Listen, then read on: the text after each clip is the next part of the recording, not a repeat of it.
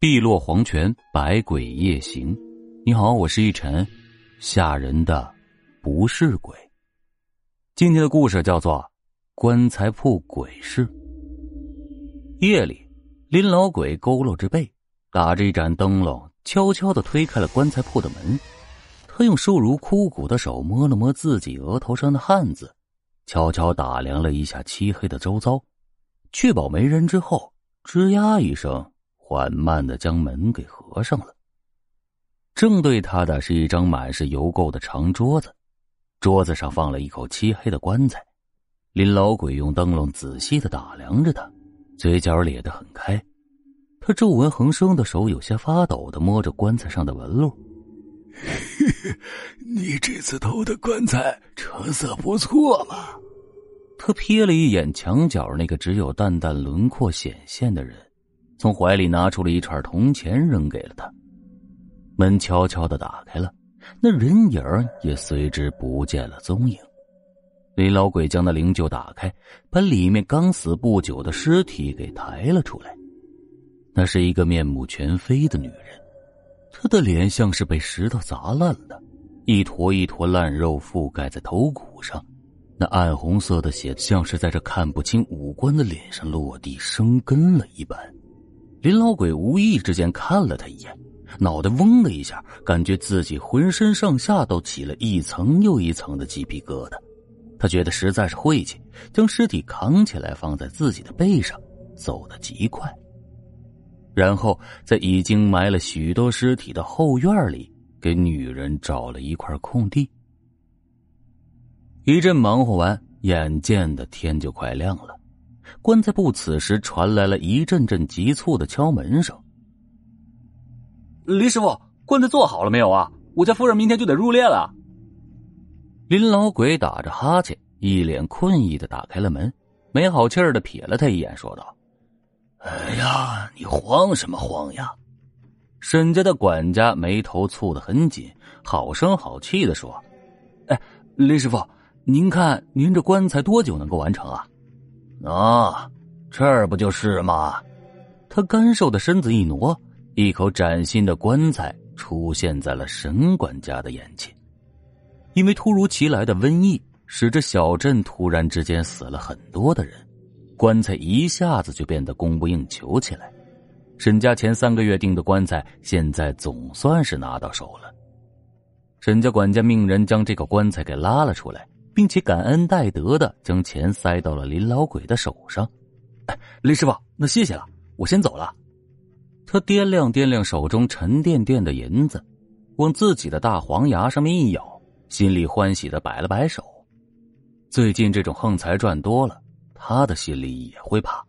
一般这种钱放不到第二天就被他拿出去吃喝嫖赌，挥霍一空了。等到第二天早上再回来的时候。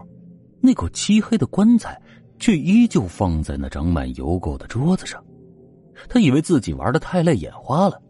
可是那口棺材，确实是真真的摆在那里的。他心下一沉，长长的呼出了一口气，将棺材慢慢的打开。突然之间，他双腿一软，吓得倒在了地上。棺材里有人。死的正是帮他常年去偷棺材的哑巴，他全身上下没有一处的好地方，尸体已经高度的腐烂，看上去已经是死了有两三个月的样子。死之前应该是受到了什么惊吓，脸部极度的扭曲，显得十分的诡异。这这这怎怎么会这样啊？看这种情况，那哑巴早就死了。那昨天晚上来给他送棺材的，又是谁呢？林老鬼下意识的四下观看，就在屋子的角落里，他看到了一根红绳穿着一串铜钱，那是那晚他给哑巴的。咚咚咚，又是一阵急促的敲门声。林老鬼手忙脚乱的将哑巴的尸体藏在了桌子底下，然后用干瘦的手给自己顺了顺气。强行的压抑自己的情绪，面色惨白的打开了门。林老鬼，我他妈才多久没来看你啊？你咋就成这副鬼样子了？眼前的是一个穿着破旧袄子、体型健硕的男人。壮子，你怎么说话呢？林老鬼边跟他说话，边心虚的朝四周看了看。说说吧，你来找我做什么呀？壮子跟林老鬼是从小一起玩到大的朋友。早些年，壮子随着村子的人去闯关东了，后来赚了点钱，回来就开了一个粮食铺。林老鬼家里有做棺材的手艺，他想开个铺子，还是找壮子借的钱。兄弟有难，他还是愿意帮忙的。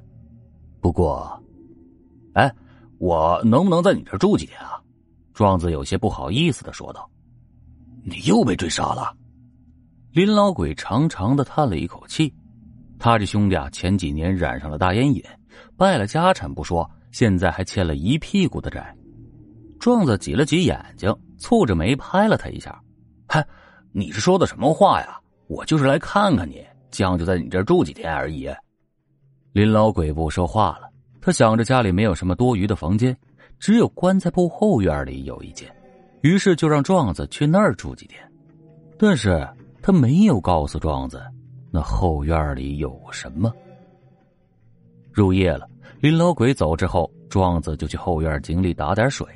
当时乌云将月亮遮盖住了，那个常年不开花的树上，有一只乌鸦睁着血红的眼睛，发出了一声凄厉的叫声，扑腾着翅膀飞走了。壮子心里一惊，脚下不知道踩了个什么东西，一个踉跄，差点摔倒。他一转头，只见一个面目全非的女人就这样出现在了他的眼前。第二天清早的时候，林老鬼就去了棺材铺，他有些心虚的打开了后院的门。壮子已经死透了，他的尸体零零散散的被人扔的到处都是，但是头颅却不见了。林老鬼突然之间笑了：“壮子死的好啊，这样。”就没人能够向他要钱，住他的房子了。不过他得赶快的离开这里，因为这里……突然，他的思绪被一阵阵敲击棺材板的声音给打乱了。只见那棺材自己像长了脚一样，正慢慢的从前屋向后院里挪过来。那棺材里出现了各种呜咽的声音，吓得林老鬼魂飞魄散，四处逃窜。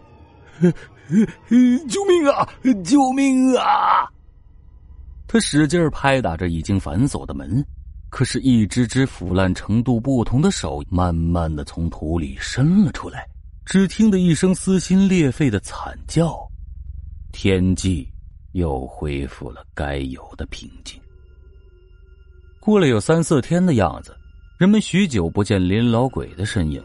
再加上闻到了棺材铺后院发出非常大的恶臭味，就报了官。